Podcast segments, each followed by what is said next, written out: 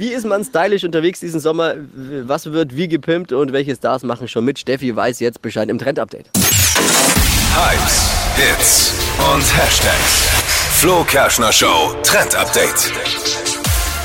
Handyketten, die waren letztes Jahr ja voll angesagt. Also solche Handyhüllen mit so einer Schnur dran zum Rumhängen wie so eine kleine Handtasche.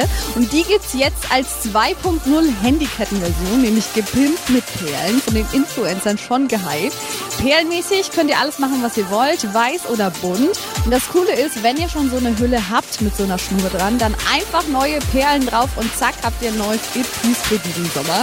Und das Beste, Perlenkette nicht nur fürs Handy, sondern auch für eure FFP2-Maske. Die könnt ihr dann da ranhängen und eure Maske immer schön um den Hals tragen. Aber das machen doch nur Frauen, oder? Nein, kannst du als Mann auch machen. Es gibt ja auch schwarze Perlen oder so. Und wer bunt will, kann auch bunt Ja, ja, tragen. ja, klar. Ja, Okay, ja. Ist so. Ja, ja, ja. Hast du noch Fragen oder was? Nee, keine.